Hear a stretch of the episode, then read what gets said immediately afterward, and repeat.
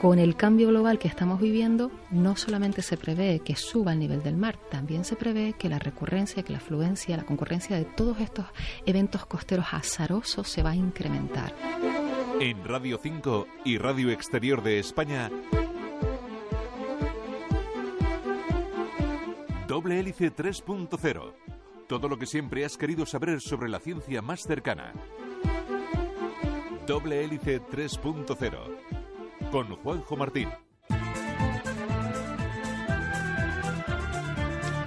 Cuando hablamos de cambio climático, solemos pensar en los efectos atmosféricos que está originando. Pues ya saben, la subida de las temperaturas, el deshielo de los polos o los glaciares, lluvias torrenciales pero poco se habla de las inundaciones costeras. Y no me refiero a aquellas que se producirán con la más que probable subida del nivel del mar, que también.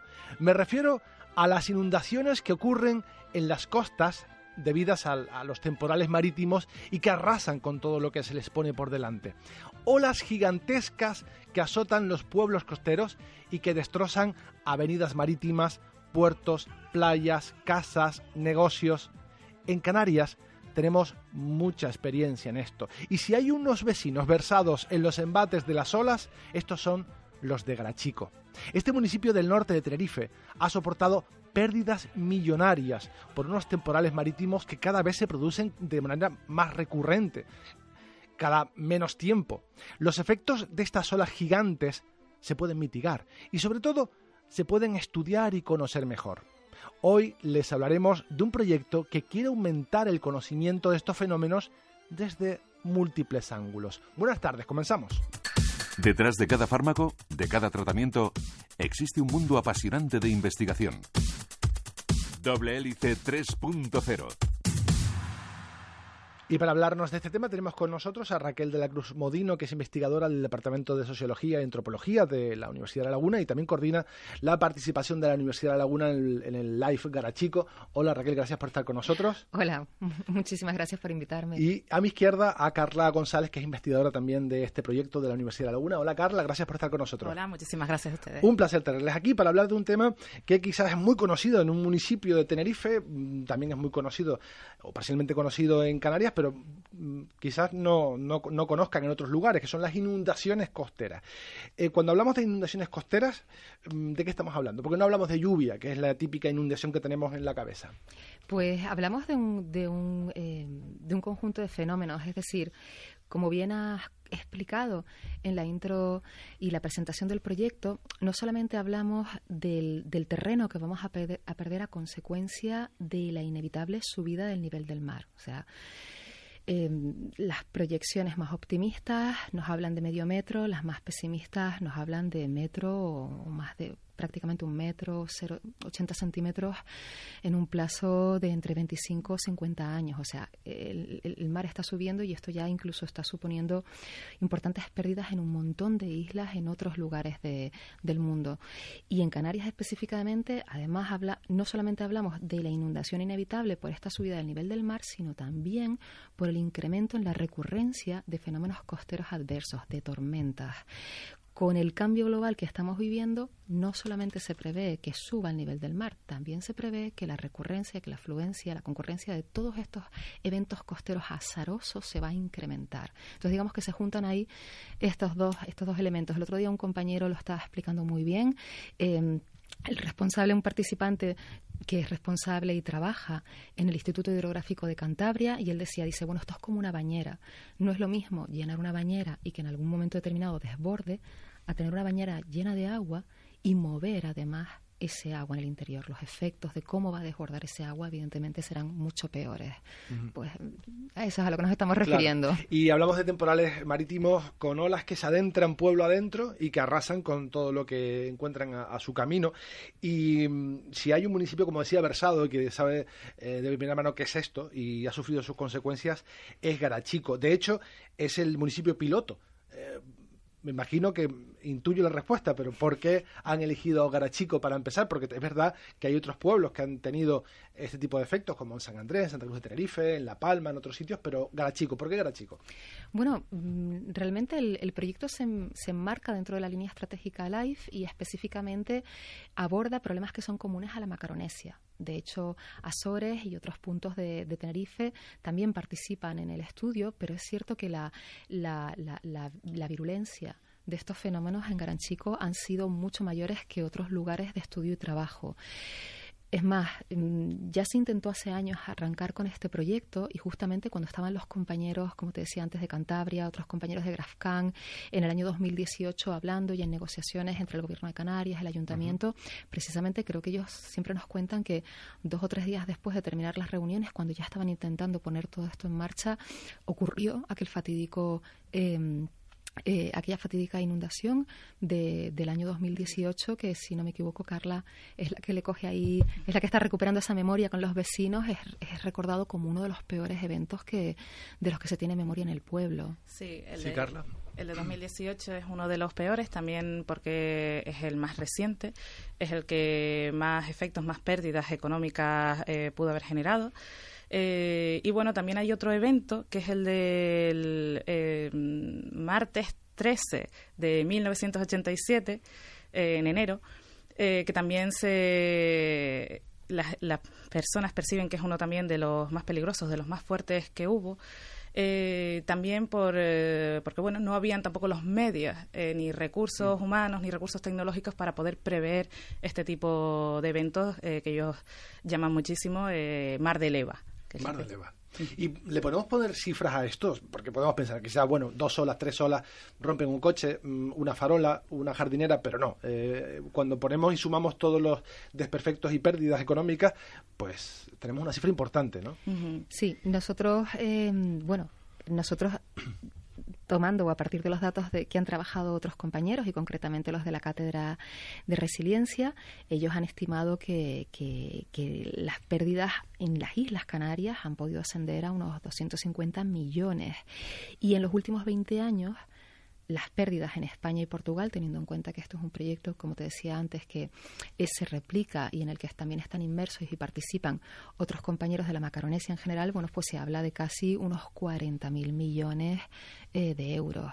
Entonces estamos hablando de que toda la región, por así decirlo, está afectada y aparte no solamente son mm, daños y pérdidas en términos económicos. Nosotros una de las cosas que también trabajamos con la población son otro tipo de daños que tienen que ver, oye, imagínate eh, el estrés, el, el, impacto psicosocial cuando tú tienes que sacar a la gente de manera recurrente mm. dos, tres días de su casa, que además no saben si cuando van a volver a casa mm, aquello va a estar en pie, si van a perder sus negocios, como decíamos antes, o sea, los coches se ven fácilmente, pero luego todo lo que genera estar conviviendo, toda esa angustia que genera incluso estar conviviendo con estos fenómenos, bueno, pues también hay que atenderla.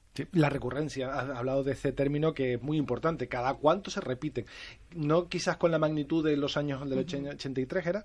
Sí, del 87. 87 y, y 2018, sino eh, cada casi casi todos los años hay que cortar la avenida y hay un temporal. Casi todos los años eh, se corta, generalmente entre bueno eh, entre mm, diciembre y febrero. También es verdad que han habido casos que se ha ampliado incluso hasta marzo.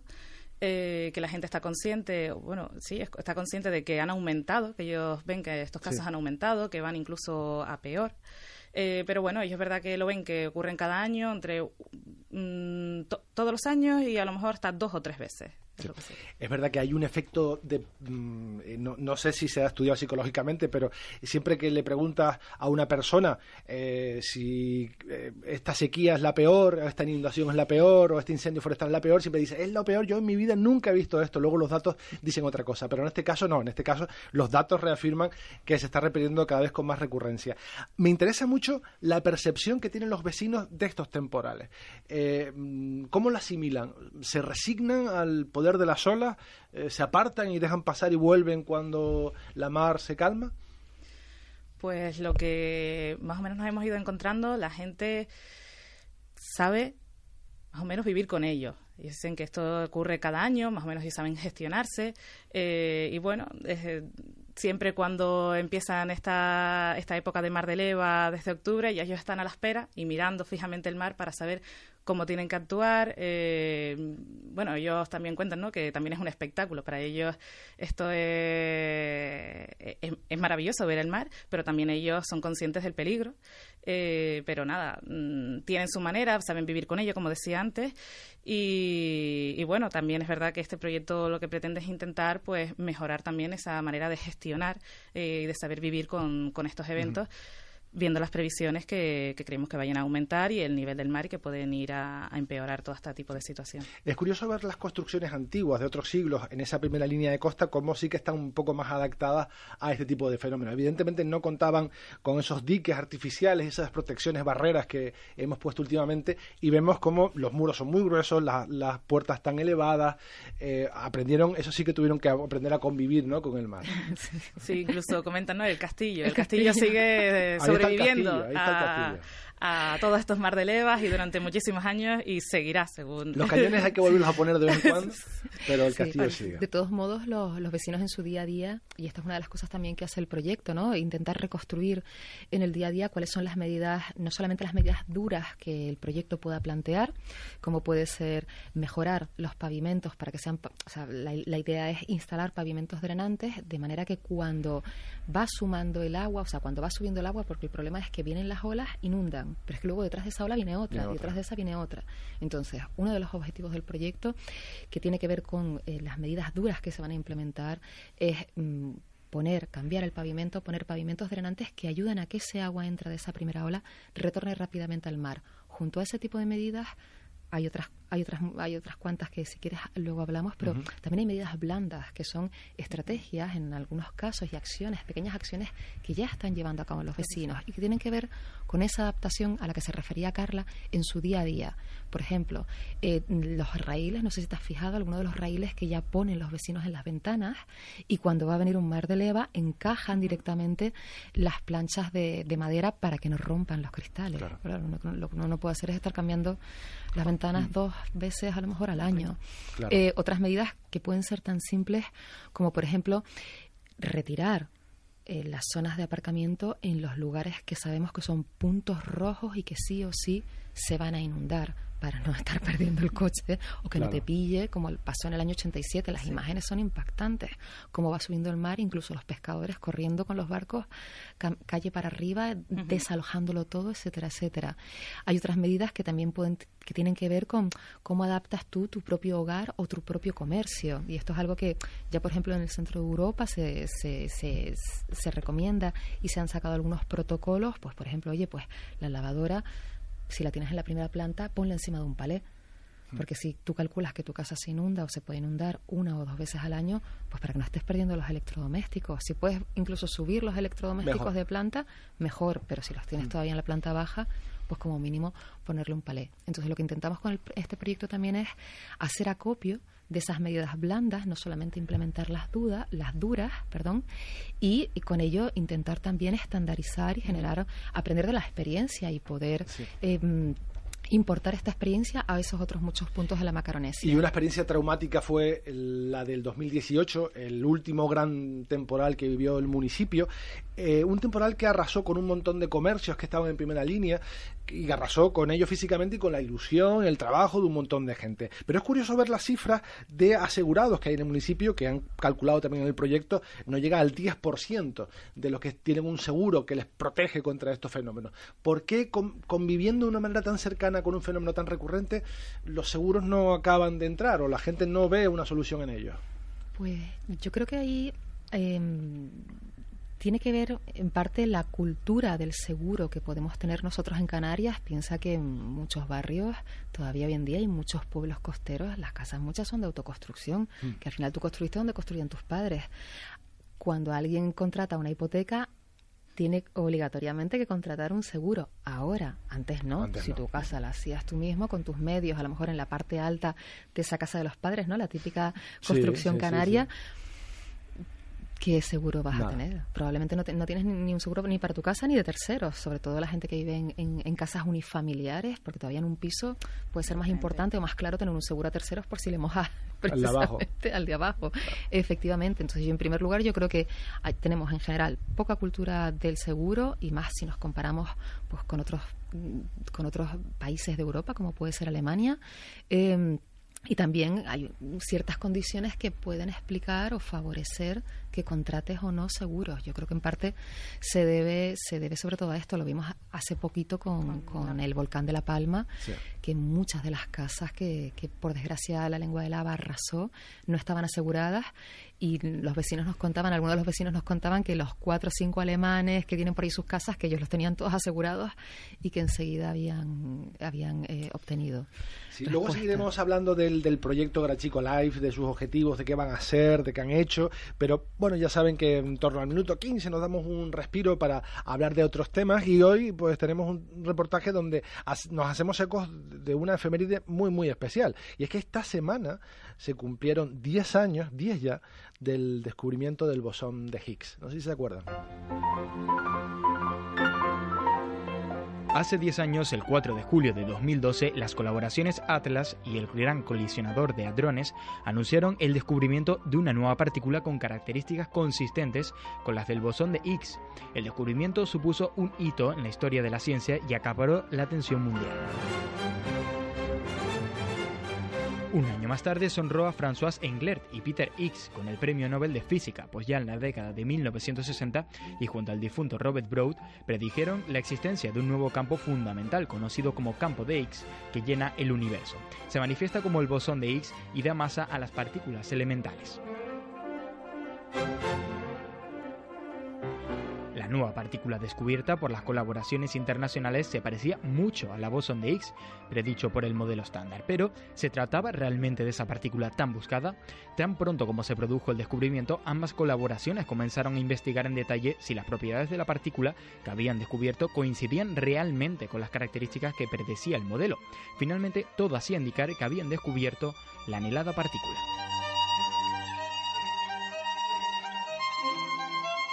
Los investigadores explican que el descubrimiento del bosón de Higgs es y ha sido muy importante por varios motivos. El primero y fundamental es que es un tipo de partícula que nunca se había visto en un detector hasta ahora. El segundo motivo es su propia historia, ya que se predijo allá por 1964 para resolver un problema teórico. La ciencia tuvo que esperar hasta tener la tecnología suficiente para buscarla.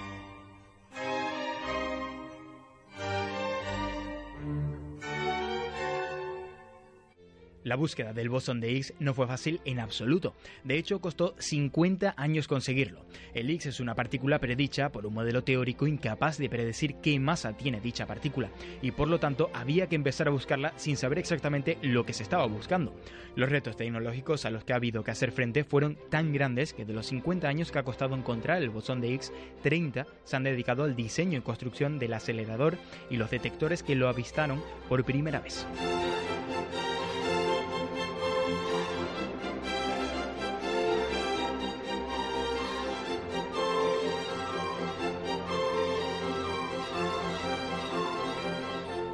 En Radio 5 y Radio Exterior de España, Doble Hélice 3.0. Pues eso, Doble Hélice 3.0, Radio 5 y Radio Exterior de España. Hoy estamos hablando de un fenómeno muy interesante, eh, bueno, y preocupante también. Eh, sobre todo para los que lo padecen en los municipios como Garachico, que es, lleva el nombre de este proyecto, el Life Garachico, un proyecto que intenta minimizar, estudiar esos efectos de inundaciones costeras y minimizar eh, sus efectos. Estamos hablando con las investigadoras Raquel de la Cruz Modino y Carla González. Mm, hablando de inundaciones costeras, em, sobre las olas poco se puede actuar, porque no podemos poner un muro y, pararlas pero quizás los efectos sí. Em, ¿Cómo se pueden minimizar los efectos de estas inundaciones? Pues hablábamos antes de que uno de los objetivos del proyecto es eh, mejorar los pavimentos, poner pavimentos drenantes que contribuyan a que ese agua sea desalojada más rápidamente cuando empiezan a, subir y a sumarse las olas una tras otra. O sea, que el asfalto absorba más agua, ¿no? un sistema de drenaje. Exacto, es más bien es un sistema de drenaje, efectivamente. Otro de los objetivos y, digamos de las, de las medidas de, de, implementación duras de las que hablamos eh, va a ser la, la ubicación de bancos antiimpacto que realmente cuando tú los miras te parece parte del mobiliario urbano, pero son bancos que tienen una forma, unas dimensiones y están colocadas estratégicamente de manera que rompan la ola para que la ola ah. no llegue con tanta virulencia, por ejemplo, pues a las fachadas de los de los edificios. Y pierda energía, ¿no? Efectivamente.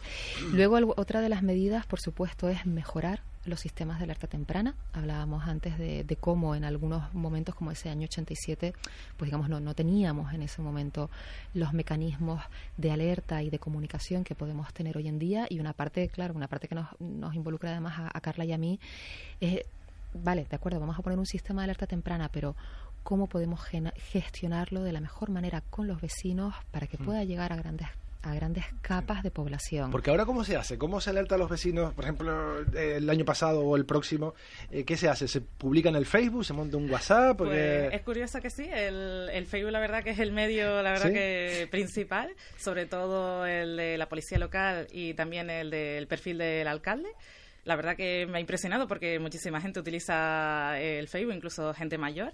Y bueno, también es curioso, eh, claro, la gente también conoce el mar. Ya ellos saben más o menos que según... Eh, a mí me comentaba eh, un, chico, me decía, si el mar está zorro y lo ves así por la palma, ya sabes tú que, que, va a venir, ¿no? cuando ves la palma clarita, ya, ya sabes que, que aquí puede venir.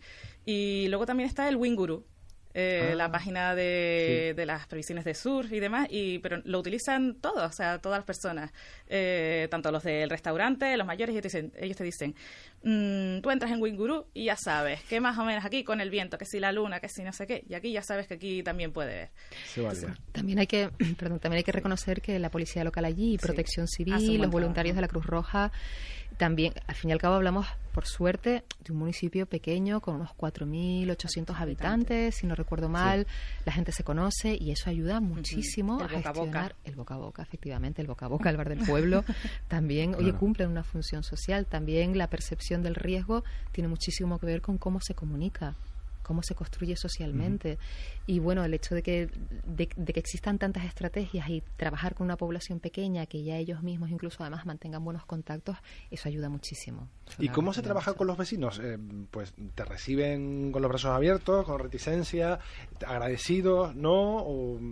No, de, la verdad que no me he encontrado con ninguna situación muy problemática, la verdad, ¿no? ellos la verdad que están muy contentos.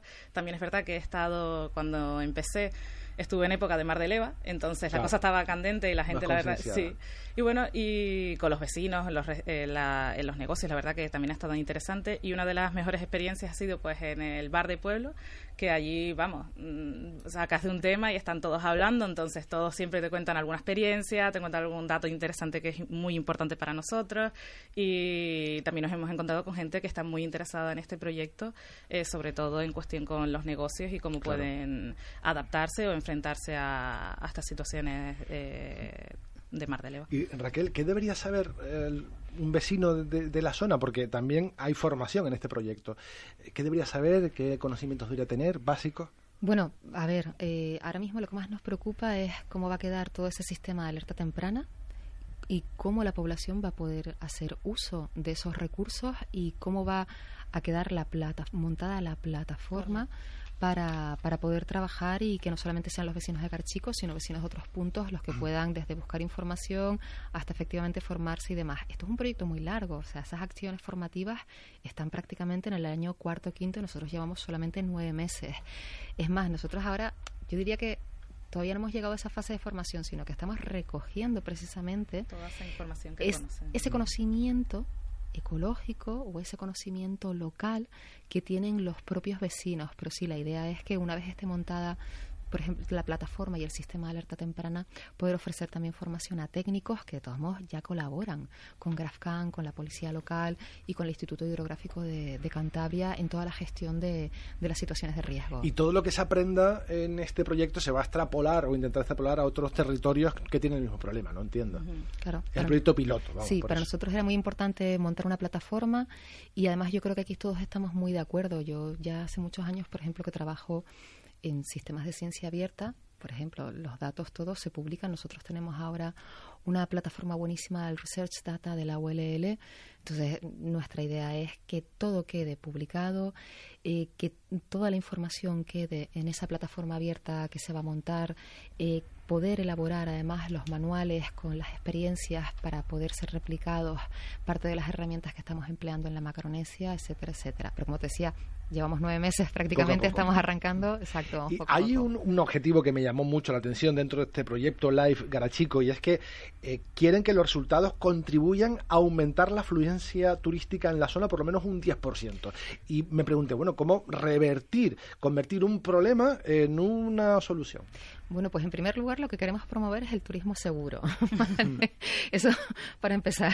Y yo creo que no solamente una cuestión en Garachico, sino también lo vimos, lo, vemos mucho en el puerto de la Cruz y en muchas otras zonas costeras que cuando está batiendo eh, fuerte el mar, pues la gente va a la costa a ver a la ola. Va muy cerca. sí, por desgracia y por desgracia se producen muchos incidentes. Mm no en Canarias, en general en, todo el territorio nacional, cada vez que sucede esto y en muchas ocasiones con público turista.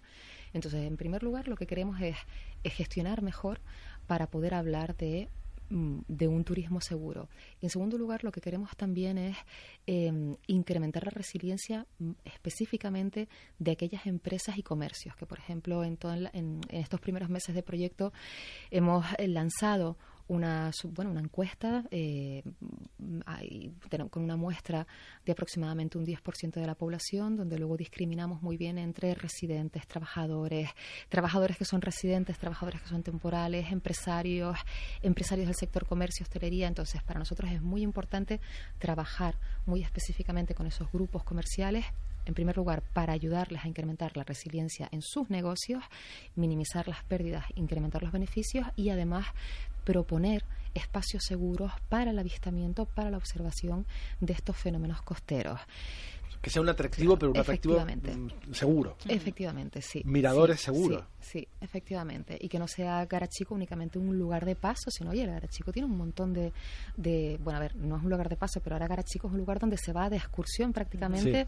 Es uno de los pueblos más bonitos de España. claro, claro. sin duda. Entonces, bueno, lo que queremos es también añadir atractivo, incrementar la seguridad intentar que esa temporada turística sea un poquitito más larga, intentar que los comercios, pues piensa que, y, perdón la, el, el, break, antes hablaba Carla de esos mares de leva en los meses de febrero, de, sí, diciembre hasta febrero, marzo. La gente a pie de calle generalmente dice que los mares de leva se pueden producir en meses que tengan la R.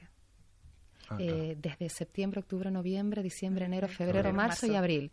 En mayo, si, te, si se han pasado últimamente por Garachico, normalmente en mayo empiezan las obras y a acondicionar de nuevo la avenida, las piscinas y demás, y arranca la temporada turística, sobre todo para los nacional, para el turismo doméstico, en torno a junio, junio, julio y agosto. Y luego la mayor parte de los servicios y atractivos cierran. O sea, tenemos una temporada turística muy pequeñita, aunque bueno, está matizada con esas visitas que sí que se sí que se realizan durante todo el año de turistas que pernoctan en el puerto de la Cruz y que van a conocer toda la isla baja. Entonces, lo que nos gustaría es incluso incrementar, ayudar a que esa temporada turística no sea tan reducida. Solo nos queda mm, que nos den las coordenadas de este proyecto, que podemos ver, que hay cosas mm, que podemos visitar ya, y, aparte de, la página web y redes sociales.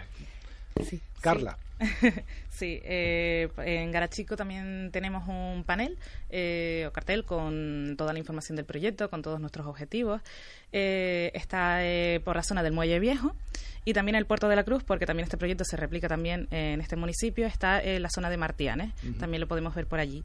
Y bueno, y en relación a las redes sociales, los que estén más activos y quieran también información, el proyecto Life Garachico tiene una web con el mismo nombre y también tenemos otras redes sociales como es el Facebook, LinkedIn y, y Twitter, que es la que tenemos más, más potente también ahora mismo.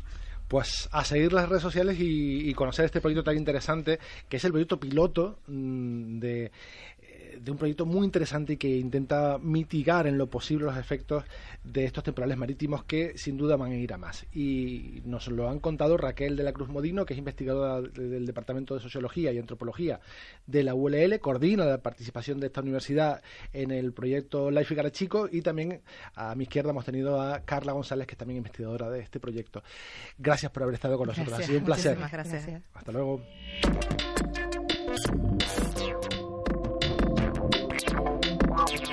Y este ha sido nuestro recorrido científico por hoy. El próximo sábado, mucho más. Aquí en WLC 3.0 nos vamos en esta versión radiofónica, pero sabes que seguimos muy activos en las redes sociales, en Facebook, en Twitter y por supuesto en nuestras plataformas de podcast, en Evox, en Google Podcast, en Apple Podcast y en Spotify. En la realización técnica tuvimos a Carlos García Urgelés y en la dirección a quien les habla, Juanjo Martín. Hasta la próxima semana. Adiós.